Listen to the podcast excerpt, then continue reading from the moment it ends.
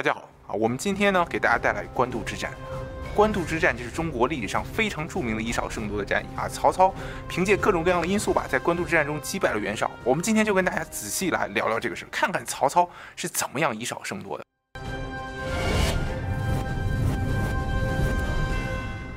官渡之战啊，它虽然叫是一场战役，但它其实打了好久。它大概从公元二百年的二月份一直打到公元二百年的秋天十月份，所以打了有这个八九个月之久。公元二百年的二月份，袁绍当时派遣自己的大将颜良带领重兵去进攻曹操的这个白马津，他在黄河边上的一个渡口。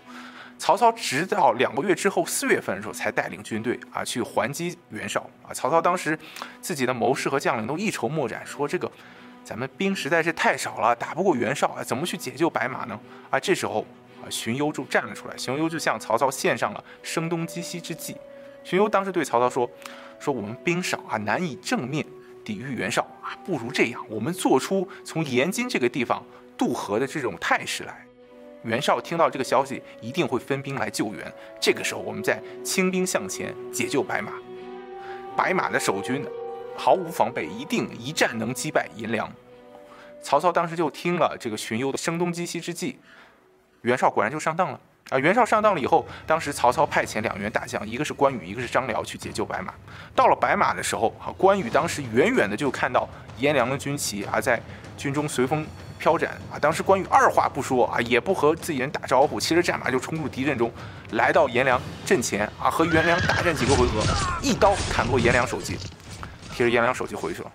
当时白马的援军一看啊，这个关羽这个人实在是太过呃厉害，然后这个自己的主将又被杀啊，大家一哄而散啊，溃不成军。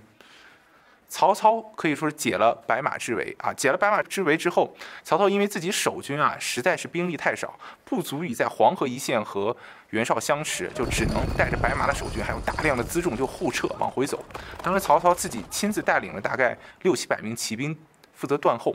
袁绍知道这件事情以后，因为损失了自己大将颜良啊，这就非常生气，就派文丑和刘备啊一起来追击曹操啊。当时曹操就带着六七百士兵，这个刚炸下营来啊，这个袁绍士兵就追上来了。曹操当时命令这个侦察兵啊登高望远去通报一下敌人的情报啊。一会儿这个侦察兵回来对曹操说说呀，这个敌人的骑兵大概聚集了五六百人。过了一会儿，侦察兵又回来跟曹操说：“说敌人骑兵啊，那是越来越多啊，这步兵啊更是数不胜数啊，我都数不过来了。”曹操之后非常从容说了这么一句话：“说好，我知道了这个事儿啊，不用再回来向我报道了。”啊，这个时候，曹操手下的将领都很慌啊，因为大敌当前，我们士兵又少，纷纷劝曹操说：“咱们还是撤退吧，主公啊，这个打不过袁绍。”就在这样一个时刻，荀攸在旁边说了这么一句话。此所以擒敌，奈何去之？啊，就是荀攸就说了，这正是歼灭敌人的好时机，有什么逃跑的道理呢？好，荀攸说完这句话，曹操转过头去啊，看了荀攸一眼，两个人心有灵犀，相视而笑啊，就这么笑了起来，啊，把这些曹操的将领是惊讶的，说我们大敌当前，这个主公和首席谋士这么哈哈大笑，这是怎葫芦里卖的什么药啊？大家都不明白。曹操这时候。就命令士兵解鞍放马，就是说把马鞍解下来，大家不要骑在战马上了，坐在地上休息啊。当时因为曹操的军队负责押送辎重，在道路上到处都是。然后没过多久，当时文丑和刘备啊带着袁绍的军队主力部队赶了过来。赶了过来以后，这时候曹操的部将再次劝曹操说：“哎，这个时候我们赶快上马作战吧。”曹操说：“哎，还不到时候啊，不要着急。”等过了一会儿，这时候袁绍的军队实在是太多了啊！袁绍的军队他军纪不好，看着这满地的辎重，又仗着自己人多啊，不把曹操这几百骑兵放在眼里啊，就纷纷上前去抢夺辎重去了啊！这样士兵一抢，这个阵型大乱啊！这个时候曹操下令啊，上马作战。曹操翻身上马，带领着六七百骑兵，以迅雷不及掩耳之势啊，冲向袁绍的军队。曹操纵兵袭击袁绍的军队啊，把袁绍的军队打大败。就在这场战役中，大将文丑也被斩杀。所以，我们看在历史上，文丑他并不是关羽所杀啊，他是曹操所杀，或者说曹操的部队所杀的。曹操在这个白马的一系列战斗中取得了一定的胜利啊，但是在前线仍然不足以支持和袁绍相持，所以就率军撤退，撤退到官渡这一块儿。这个时候的曹操面临着。非常大的困境，非常严重的内忧外患啊。什么是曹操的内忧呢？啊，有这么三点啊。第一点就是曹操粮少啊，整个官渡之战期间啊，曹操这个粮食一直是一个非常重大的问题，后勤补给跟不上。第二个内忧是什么呢？是曹操的后方给反了，特别是豫州这个地方啊。我们大家知道袁绍，袁绍是哪的人啊？袁绍是汝南人，汝南就是豫州人。袁绍他们家是四世三公啊，就是从袁绍往上数四代人，将近一百年的时间里，在朝廷都做宰相，所以袁绍他们家的门生故吏，特别在豫州这个地方，简直数不胜数，太多了。你说现在曹操和袁绍打起仗来了？豫州人民支持谁呀？那肯定是支持袁绍嘛！啊，自己的老乡啊，名声又好，那哪有支持曹操的道理嘛？啊，并且历史上的袁绍，其实在官渡之战的时候，采取了很多正确的策略。比如说这个时候，袁绍当时就派遣大量的使者来到豫州，啊，策反曹操的后方，策反了很多将领。根据《三国志·赵衍传》和《三国志·李通传》的记载，官渡之战期间，当时整个豫州全给反了，只留下阳安城这么一个地方。就是杨安城当时是李通驻守，根据《李通传》的记载，当时袁绍派遣使者啊去李通这儿，他就许诺给李通高官厚禄，说啊，你来我们这儿做这个镇南将军啊，我们袁将军一定不会亏待你的。李通什么反应？李通拔出剑来，把袁绍的使者给杀了。袁绍使者被杀了以后，当时李通的亲朋好友啊痛哭流涕，就劝李通了，说将军啊，你不看看现在整个豫州都反了，只有咱们没反。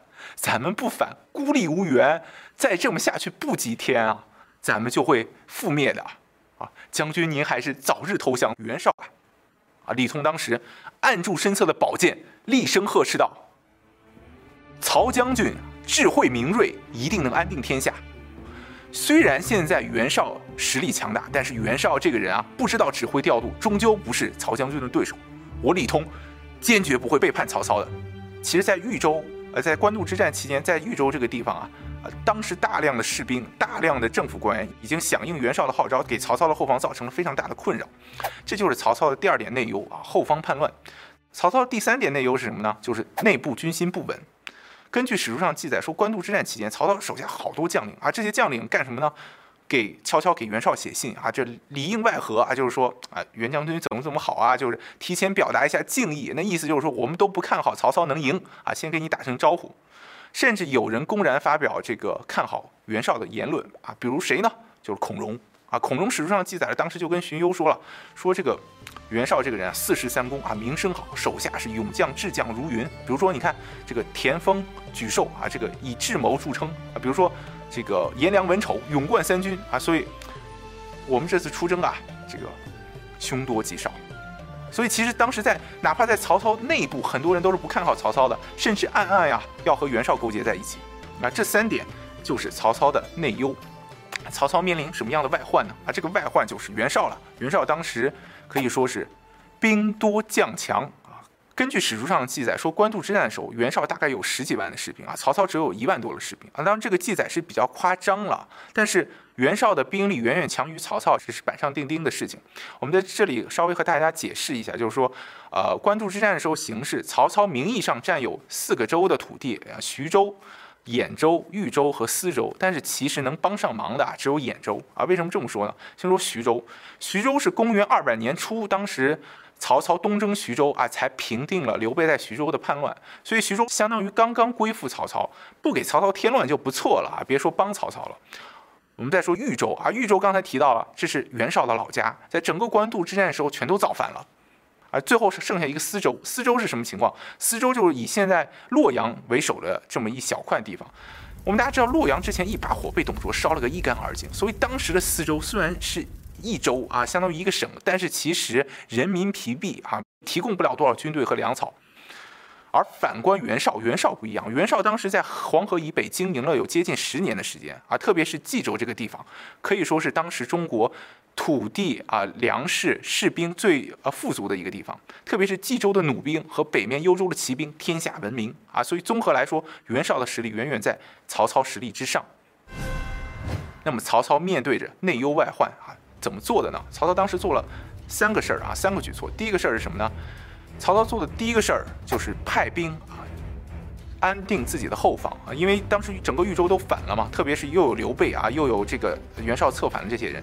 根据这个《三国志·曹仁传》的记载说，当时曹仁就对啊曹操说了，说这个，呃，刘备新招募这些新兵蛋子啊，您呀，请派我回去击败他。现在击败刘备是轻而易举啊。曹操就下令曹仁带领骑兵啊，连夜。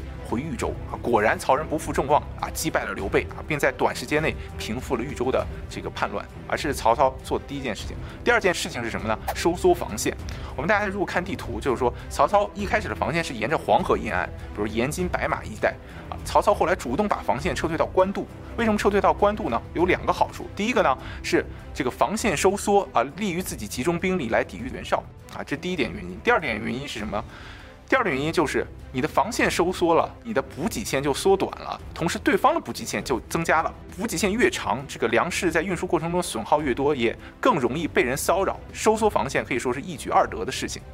那么曹操做的第三点是什么？就是不断骚扰袁绍的粮道啊。根据史书上记载，当时啊，曹操听从自己著名谋士荀攸的建议啊，荀攸当时就建议曹操说：说我们要不断切断。袁绍这个补给和粮道，因为袁绍人多嘛，袁绍十倍于曹操的兵力，你人越多，你吃的越多啊。你当所以当时这个袁绍的运粮车啊，每天往来于自己后方和前线络绎不绝。当时曹操就任命徐晃和史涣啊袭击袁绍的这个粮道。曾经有一次啊，一次烧了这个袁绍上千辆运粮车啊，所以袁绍当时非常生气。曹操采取了这三个措施以后啊，渐渐就稳固了当时的战局。但是在正面战场啊，曹操兵依然很少，依然处于守势，坚守在自己的营垒中，拒绝出战。袁绍当时一看啊，心生一计啊，当时袁绍在自己的营垒。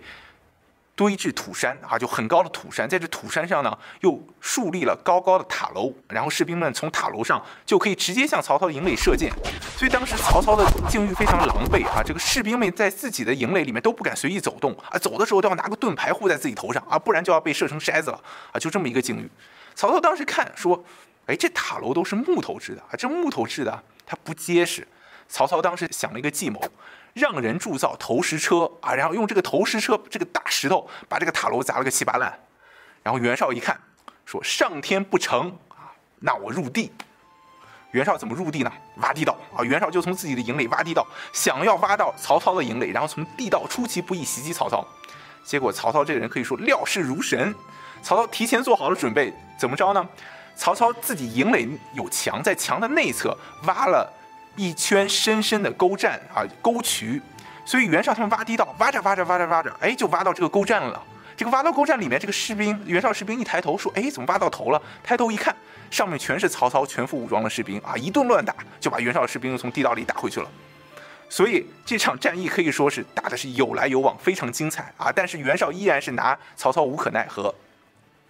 但是就在这样一个时候啊，曹操虽然勉强守住了袁绍的攻势，但是有一个巨大的问题。就是粮食啊，啊，你粮食不足了，你的士兵就没吃的，你仗就打不下去了嘛。所以当时粮食告急，曹操就给后方的荀彧写信啊，就是说：“军师啊，你看我我们现在这个情况，这个这个粮草又吃没了，你说我们怎么办啊？我们要不是撤退啊？”荀彧当时就给曹操写了这么一个信啊，就说了。当年啊，刘邦和项羽在荥阳相持的时候啊，当时双方比我们现在情况惨多了，但是双方啊都不肯退让，为什么呢？只要谁先退让，谁形势上就输了啊。将军，您现在以十分之一的军队在官渡之战抵御袁绍已经多达半年之久，现在双方焦灼，互相这个战事相持，时间长了，战局一定会发生变化的。荀彧的原话叫做“情见事节啊，必将有变啊”。这个话的意思，它其实是有中国道家思想在里面，就是说这个事儿啊，物极必反，这个事情焦灼焦灼发生到一定程度，一定会发生变化。那么事局一旦变化，就会给我们带来战机。啊果然，这个事儿就如荀彧所料，发生了变化。发生了什么变化呢？袁绍的上千辆运粮车被烧啊，所以愤恨不已，一次又运了上万辆的运粮车，集合在这个乌巢这个地方啊，让自己的一个大将叫淳于琼率领一万守军守卫乌巢。恰恰就在这个时候，袁绍手下一名啊重要的将领叫许攸啊，许攸叛逃了。许攸这个人他生性就比较贪婪啊，他就就平时就搞些贪污腐败，搞些小动作。这次呢，官渡之战他在前线打仗，他家人还留在后方的邺城啊，他家人也喜欢这个。贪污腐败啊，就犯了事儿，然后被留在邺城的官员给抓了，投放大牢。正巧在前线啊，许攸当时向袁绍提了很多建议，都不被袁绍采纳啊。许攸这时候人就毛了啊，就说怨恨起袁绍来说，你看我家人被你关起来啊，我在前线提了意见，你又不采纳啊，是不是袁绍我不跟你干了啊？当时许攸就连夜离开袁绍这里来投奔曹操啊。曹操和许攸早就认识，所以曹操当时听到许攸来投奔的消息，特别高兴，特别开心，跑出自己住宅去迎接许攸，鞋子都忘了穿了。见到许攸以后，曹操当时拍掌大笑，说：“哎呀，许攸，您可算来了！你来了以后，我的大事终于有希望能够做成了。”啊，许攸当时见到曹操，两个人以前就认识啊，坐下以后聊天。许攸当时就对曹操说了：“说现在袁绍的军队啊，军事很盛啊，曹将军啊，您准备怎么对付袁绍啊？啊，您的军粮还有多少啊？”啊，曹操这时候数了一个指头：“我们军粮啊，还能支持一年。”啊，许攸这时候脸色一变，说。啊少来啊！你肯定没有一年，啊！曹操就说：“哎，只有半年了啊！”许攸这时候又补了一句说：“将军，您到底还想不想击败袁绍啊？怎么不跟我说实话呢？”啊！曹操这时候说：“哎呀，刚才其实是跟先生您开玩笑啊！我们的粮草也就只能支持一个月罢了。”啊！这时候许攸啊回复曹操是这么说的：“说曹将军您啊，您看您现在是孤军无援啊，粮草也要用尽，现在可以说是生死存亡的时刻啊！”我这里有一计啊，能保将军击败袁绍。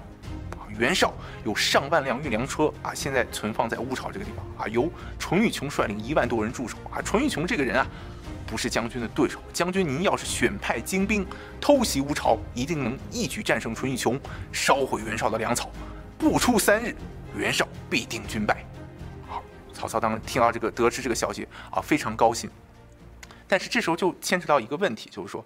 许攸叛逃袁绍，到底是真叛逃还是假叛逃？到底有没有诈降？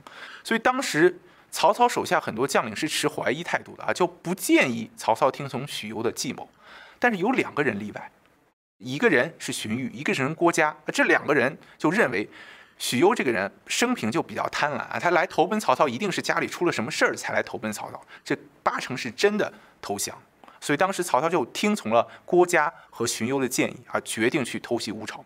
曹操当时选了五千精兵，亲自上路啊，就是趁着夜色抄小路啊，穿上袁绍的军服往乌巢赶去。赶到乌巢的时候，天微微亮啊，就鸣鼓举旗进攻淳于琼。淳于琼在营寨内一看，哎，曹操来了，人还这么少，就几千人，仗着自己人多势众啊，就跑到营门外面列阵，准备和曹操作战。结果双方一交锋啊，淳于琼又发现自己根本不是曹操的对手啊，被打得落花流水。淳于琼没办法带领士兵返回自己的营垒啊，这个固守营垒。曹操下令士兵啊向营垒进攻。曹操偷袭乌巢的消息啊，没多久就传到了袁绍的大本营。袁绍的大本营离乌巢大概就四十多里啊，其实不是很远。之前是曹操陷入一个两难的境地啊，就是听还是不听许攸的话。那么现在到了这样一个时候，轮到袁绍陷入两难的境地啊，就是救还是不救乌巢？而当时袁绍营内有两派意见，一派是以武将张合为主啊，张合当时就建议袁绍说，我们应该派精兵救援乌巢啊，乌巢是整场战役至关重要的一点，乌巢如果被曹操拿下了，那我们这场战役就不用打了。这时候袁绍一个著名的谋士冯骥就站出来是这么说的：说曹操派领军队进攻乌巢，那就意味着曹操后方必定空虚啊。我们现在应该派重兵进攻曹操的大本营啊，一定能一举拿下。张合当时就说了，说这个曹操士兵精锐，虽然现在兵少，这个曹操的本营不是一时半会儿能拿下来的。是不是袁绍就犯难了啊？大家猜袁绍最后采取了什么措施啊？袁绍最后的措施是两个人我都听啊，他一方面派遣士兵啊支援乌巢，另一方面呢派遣张合和高览两名将领带领自己的主力去进攻曹操的大本营。我们再讲乌巢方向战士啊，这乌巢方向战士这边，袁绍派遣的援兵啊，已经马上要赶到乌巢了。当时曹操的士兵远远的已经能看到远处骑兵扬起的灰尘，赶快向曹操报告说：“曹将军不好了，这个袁绍的援军赶过来了，请我们分兵抵抗。”曹操当时心里想：“我们就这几千士兵，怎么能分兵抵抗？没有这回事儿。”曹操当时大怒，呵斥道：“现在正是奋勇杀敌的时候，等敌人到我身后了再跟我说。”说完，曹操啊带领众将士众志成城向淳于琼的营垒发起总攻啊！当时曹操手下有员大将叫乐进，乐进这个人非常的勇猛啊，作战总是身先士卒。乐进当时率先杀入淳于琼的营寨，然后直接奔向淳于琼啊，不出几个回合，一刀将淳于琼斩于马下。袁绍的士兵一看自己主将被杀，曹操的士兵啊那是精锐，势不可挡。这个时候可以说是兵败如山倒。曹操就这样就拿下了乌巢，烧毁了袁绍的军粮。那边，这个张合和高览率领袁绍的主力部队进攻曹操的营垒。刚进攻没多久，就听闻了乌巢兵败的消息啊！当时张合心里就非常愤恨啊！一方面是觉得袁绍这个人不听自己劝啊，就想说要去救乌巢，不救，你看现在这个导致这个结果。所以张合当时第二个顾虑是什么？是顾虑自己打曹操的营垒没打下来，如果回袁绍那儿呢，八成要被治罪啊！更何况。张合听说了这个冯骥在袁绍耳边说一些对自己不利的话，所以张合和高览两个人一合计，说一不做二不休，咱们投降吧。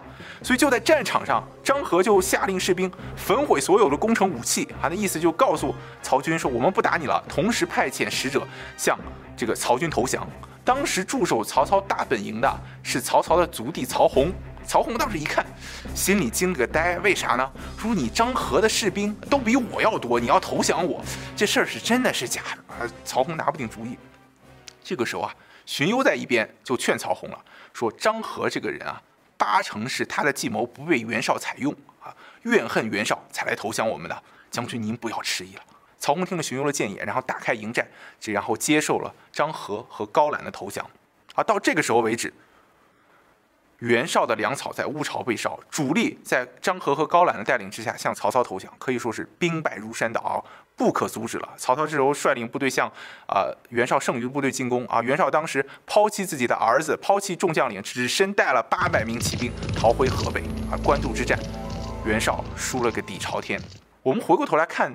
整个官渡之战，在这官渡之战过程中啊，曹操其实从一开始虽然取得了某些阶段性的小胜利，但是总体来上来说，处于极大的劣势之中啊，一直是被袁绍压着打，甚至到了最后啊，曹操粮草将要用尽啊，到了不得不要撤退的程度。但就在这样一个紧要关头，一个非常偶然的事件出现了，就是许攸叛逃。